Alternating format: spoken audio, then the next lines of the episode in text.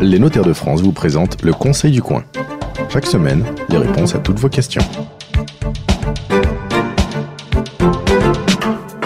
Bonjour à toutes et à tous, bienvenue sur la radio du Conseil du Coin. Toutes vos questions au notaire chaque semaine. Aujourd'hui, Fabienne Magnan, notaire à Paris, bonjour. Bonjour. Et Vincent Chauveau, notaire à Nantes, euh, en Loire-Atlantique. Et des questions sur l'immobilier aujourd'hui. euh, beaucoup de questions, évidemment. euh, je rappelle, hein, les notaires, que vous êtes là à tous les grands moments de, de la vie. euh, et évidemment, l'immobilier, c'est un moment important. Et il y a énormément de questions. Nico de Bergerac nous demande quelle est la différence entre les frais d'agence et les frais de notaire. Est-ce que c'est la même chose? Bah, les frais d'agent, c'est euh, le vendeur a confié la mise en vente de, de l'appartement à un agent immobilier. Il est rémunéré pour ce travail et cette rémunération est fixée dans le mandat. Euh, les frais de notaire, bah, c'est le travail euh, du notaire qui est rémunéré dans ses frais de notaire. C'est à peu près 1% du prix de vente. Et puis le reste, c'est des taxes pour l'État. Alors en moyenne, c'est entre 6,5 et 7,5% du prix de vente. Mais quand une agence prend 6,5 ou 5 ou 4% du prix de vente, c'est vraiment que ses honoraires. D'accord. Voilà. Donc c'est deux choses vraiment euh, différent. On ne peut pas différentes. dire frais d'agence, frais de notaire, c'est la même chose. Non, c'est vraiment, ça rémunère pas vraiment la même chose. Euh, Juliette de Béziers nous dit Je veux acheter un appartement alors que je n'ai pas vendu le mien. Comment faire pour le financer Fabienne Magnan? Ah bah, le problème, effectivement, ça pourrait être soit de solliciter un crédit relais Hmm. auprès de sa banque, qui va lui permettre ben, le laps de temps qu'elle vende l'appartement. Et quand elle aura vendu son appartement, elle pourra le financer avec son prix de vente. Euh, soit elle peut mettre sous condition suspensive euh, au niveau de son achat de réaliser préalablement la vente de son bien immobilier. Mais elle doit avoir au moins signé une promesse de vente pour son bien immobilier. Mais ça veut dire qu'au moment de signer, je, je n'ai pas vendu mon bien précédent, euh, je peux faire arrêter la vente. Maître Chauveau. Bah, c'est euh, comme dit euh, Fabienne, nous notaires dans la pratique, si on fait des, ce qu'on appelle des ventes en chaîne, on Ouais. veut s'assurer que l'acheteur a déjà signé Ouais. un compromis de vente ou une promesse de vente pour la vente de son bien. Ou alors, si c'est pas tout à fait réalisé, qu'on mette des- le prix et un délai, mais c'est très rare, hein, sincèrement. Les ventes en chaîne, on est assez prudent parce que quand on commence, souvent Ouais. c'est- c'est cette vente-là, plus une autre, plus une autre, et quand ça tombe, quand il y en a une qui flanche, c'est l'effet domino. Ouais. C'est tout qui tombe. Mais ça, ça se voit, hein. en ce moment, c'est revenu parce que l'immobilier est assez dynamique. Et puis les prêts relais, les, les banques sont relativement frileuses. hein. Elles sont pris des bouillons, excusez-moi l'expression, il y a dans les années 2008, hein, 2009. hein.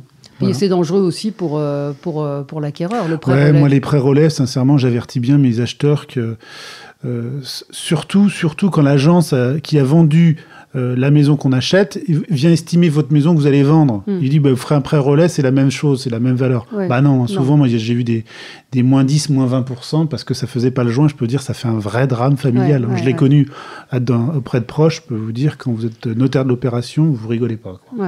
Jul- Alors, euh, Juliette, on a dit. hein.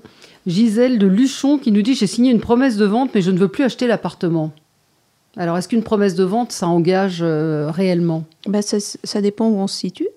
Si on, vient, si on vient de la signer, qu'on est toujours à l'intérieur du délai de réflexion, Qui est de combien de jours qui est de 10 jours à compter Mhm. de la notification. de Bah, la avant, avant c'était 7 jours, c'est passé à 10 jours il n'y a pas longtemps avec le monsieur, Depuis 2015. ouais, avec un monsieur qui s'appelle Macron. Macron, ouais. Voilà, il a dit que trois jours, il fallait, c'est- fallait, fallait vraiment 10 jours parce que 7 jours, c'était pas, c'était Bon. pas suffisant. Voilà, si on est toujours à l'intérieur de ce délai, ben, Oui, on, on peut librement renoncer Ouais, et, se- vrai. et se rétracter. Mais sauf que si on n'est plus dans ce délai, on a quand même versé euh, une somme au moment du compromis.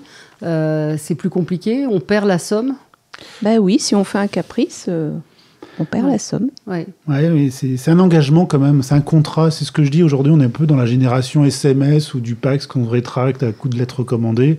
Non, c'est un contrat quand même. On s'engage pour acheter une maison. C'est pas, c'est pas n'importe quoi. Hein. Euh, Je suis pas sûr que quand vous achetez un, un paquet de chips euh, à la grand- au supermarché du coin et que vous dites ah, finalement j'en veux plus, il va pas forcément vous le reprendre. Vous l'avez acheté, vous le Mm. mangez quoi. L'appartement que vous achetez, bah, il y a un délai de rétractation. Il y a des conditions de financement. Quand toutes les conditions sont remplies, bah, on achète quoi. Mm. Alors je peux vous dire, oui, il y a des incidents, mais c'est peut-être un, un cas sur 800 ou, ou 1000. Ça arrive quoi. assez Ça- peu. Ça arrive Mais assez ça nous arrive. Dans, dans votre pratique, euh, C'est rare. Mais ça arrive, moi, je, sincèrement, Fabienne, au moins une fois par an, j'ai j'ai un cas où, où j'ai un Oui. acquéreur capricieux. Quoi. Ouais.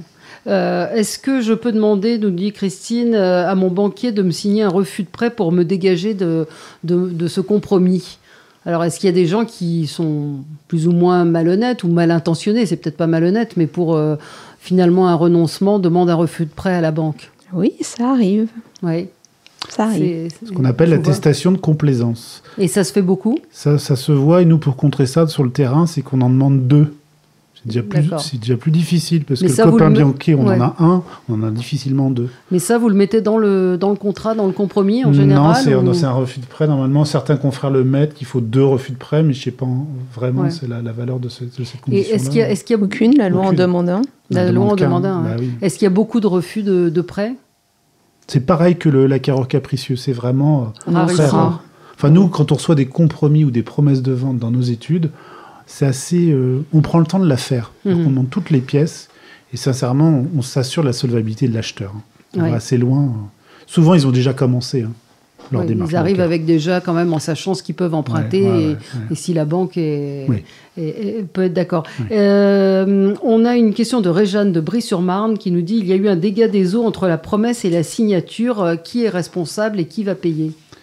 C'est le vendeur qui est toujours responsable puisqu'il a une obligation de garde. Donc le vendeur va faire une comme il est assuré, il va faire une déclaration auprès de sa compagnie d'assurance et c'est la compagnie d'assurance qui va prendre en charge la réparation du dégât des eaux. Là, c'est un Ouais. dégât des eaux. C'est-à-dire que l'appartement prend feu. Là, l'appartement, il est plus euh, conforme à son usage, c'est-à-dire à usage d'habitation. Souvent, dans nos promesses de vente, on prévoit un cas de sortie. Euh, L'acquéreur poursuivra ou non son achat si véritablement le- l'immeuble, l'appartement devient impropre à son usage. Mais bon, il y a les assurances qui sont là pour couvrir le risque hein, quand même. Mhm. Mathias de Gennevilliers nous dit j'ai signé un compromis et depuis il y a eu un ravalement qui a été décidé.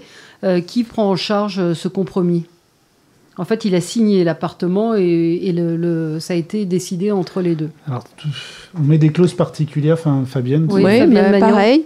Bah, tout dépend de ce qui est stipulé dans le compromis. Euh, quand a eu lieu l'Assemblée générale, si la- l'Assemblée générale a eu lieu avant la signature du compromis, les- ces travaux-là sont, ces travaux-là sont à la charge du vendeur.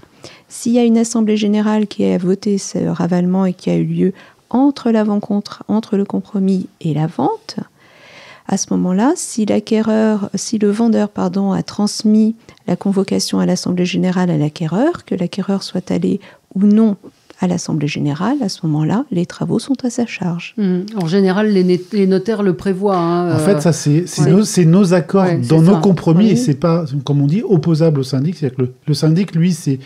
Il enverra la facture à celui qui est propriétaire au moment où il va appeler les fonds. Ouais. Mais nous, on a prévu ces clauses-là dans nos compromis. dans Le vos compromis, c'est ça. Il y a- il y a- Ouais. vous, vous regardez quand il y a un compromis qui est signé, est-ce qu'il y a une assemblée générale de prévu euh, Vous posez les questions. Vous posez Oui. les questions. Mais il peut toujours avoir une assemblée générale extraordinaire. Enfin, on prévoit Ouais. tout. Sincèrement, on est là pour sécuriser. Mhm. Notre métier, c'est sécuriser les rapports entre, Mais entre a et priori, donc c'est le propriétaire au moment de, de l'assemblée générale Bah, qui devra payer. Oui, puis quand le vendeur pousse à la vente et qu'il dit allez, on se dépêche, on se dépêche, on est toujours méfiant euh, Ouais. des, des gens qui nous pressent parce Mm. que souvent ça cache des loups. Oui. Euh, Jean d'Avignon nous dit dans l'appartement euh, que je viens d'acheter, on a découvert de la mérule. Euh, je donc qu'est-ce qu'on peut faire? La mais- mérule, donc c'est il faut peut-être expliquer ce que c'est. C'est une, euh, un parasite euh, terrible. Champignon. Moi, c'est un champignon. une petite fricassée, c'est sympa. Ouais. mais Non, mais c'est un champignon, euh, c'est dramatique. Euh, C'est dramatique la mérule. Enfin, je pense que c'est le, en Le termes de bâtiment, euh, C'est le pire. c'est le pire Ouais. parce qu'il faut, faut le brûler ce champignon. Enfin, on n'est pas spécialiste de la ouais. mérule, mais Non, mais, euh, Quand on, j'en ai eu une vente dans un immeuble, il y avait de la mérule, ils s'en sont rendus compte à temps, donc le vendeur a, a lancé tous les travaux avec les copropriétés, il y en avait pour 60 000 euros dans les caves quand même. Donc, euh, Ouais. Et la mérule, ça remonte dans les bâtiments, ça, c'est, ça cherche les coins humides et sombres. Vous- est-ce que ça fait partie des diagnostics obligatoires? S'il y a une cartographie, oui. Or, euh, la loi est là, les cartographies sont pas encore en, en place. Et, et moi, j'ai vu un cas assez terrible dans, dans le quartier où, où je travaille, où le, le vendeur est un architecte, il a fait les travaux, il savait que la mérule, il a rien dit. Et il a vendu sa, sa, sa Mm. maison. C'est parti au procès, parce que là, c'est un, un vice caché. Et Comment vous saviez qu'il savait? Parce que ça, c'est difficile à établir. Bah, de par son métier et de par les travaux qui étaient juste faits. quoi. Quand on Pour, euh, désosse une maison pour la reconstruire et qu'on fait pas attention à la mérule. Ouais. Après, moi, est- c'est l'affaire de la ouais. justice. hein, Mais quel est, quel est le recours d'un. Alors, si- est-ce qu'on peut extrapoler, c'est-à-dire euh, quand on découvre un vice caché dans une maison euh, Alors on va qui- de là, ouais. ouais. Mais en fait, dans une vente, euh, il y a l'exonération de la garantie des vices cachés. Le vend- l'acheteur achète en l'état. Hmm. Donc quand on est face à un vendeur non professionnel, dans 80% de nos cas, il n'y a aucune garantie. Hein. Après, il faut, démontrer la mauvaise foi, Fabienne. Il hein. faut démontrer que le vendeur avait connaissance du vice et a occulté cette existence. Ce qui est quand même pas toujours facile parfois. C'est pas toujours. C'est très difficile à prouver. Là, dans le cas de la Mérule, elle a acheté un appartement qui est, qui, qui est vraiment. Euh, dans un état qui va, qui va, ça va s'aggraver, ça va lui coûter très cher. Qu'est-ce qu'elle peut faire? Elle peut rien faire. Pas grand chose parce que le vendeur finalement il est non professionnel. Si ça se trouve, il savait pas qu'il y avait de la mérule dans son appartement. Mm. Donc euh, après, il y a. Et comment on fait pour se prémunir de ça? Est-ce qu'on Il n'y a pas d'assurance. Hein. Il a pas. Mais est-ce que dans les diagnostics, encore une fois, j'ai bien entendu qu'il n'y avait pas d'obligation, mais est-ce qu'il y a des diagnostiqueurs de mérule? Oui. Oui, mais il y a des zones qui sont plus concernées que d'autres. Par exemple, sur Paris, il n'y a pas de mérule. Mm. C'est quoi C'est plutôt la Bretagne, la Bretagne En Normandie, on en Bretagne, un petit peu en Normandie. Euh. Je pense que les régions humides, oui, il y a des zones pour les Bretons, Carhaix, euh, Brest, euh, à Nantes, on en trouve. Hein, Donc on cherche. C'est pas grave, ça se soigne, mais il faut le savoir, quoi, surtout dans la les, les, diagnostics obligatoires, c'est une question qui est beaucoup revenue. c'est, on est obligé de les faire, c'est obligatoire, ça, ça, porte bien son nom, mais ben, de, quoi, de quoi il est question? Si on ne fait pas ces diagnostics, on est tenu on reste, peut pas s'exonérer des vices cachés à ce moment-là, puisqu'on ne fournit pas l'information. Par exemple, on doit faire un, contrôle amiante, le vendeur-acheteur dit non, non, c'est pas la peine, j'en fais. Non, non. On le fait parce que le vendeur sera tenu responsable si euh, ultérieurement l'acheteur en découvre. Donc l'électricité, c'est la même chose, le gaz, c'est la même chose. Enfin, en fonction... C'est obligatoire quand on achète une maison, ça fait partie des documents qu'on doit, qu'on doit avoir, qu'on doit fournir. Qu'on doit fournir quand on la vend et, et, quand on l'achète. Donc plus la maison est récente, moins il y a de diagnostics forcément. Enfin, il y a des dates à respecter, c'est assez fastidieux à, à, vous expliquer à la radio, mais mm. voilà. Une maison année avant 48, hein, sincèrement, il y, a, il y, a, tout à faire. Quoi. Il y en a pour 450 à 500 euros de diagnostic généralement. Oui, voilà. oui c'est ça. Merci à tous les deux. À la semaine prochaine. Je vous rappelle que vous pouvez nous envoyer des mails avec euh, vos questions sur conseilducoin.gmail.com et puis aussi sur le site Facebook du Conseil du Coin. C'était le Conseil du Coin avec les notaires de France. Pour poser vos questions, rendez-vous sur la page Facebook du Conseil du Coin.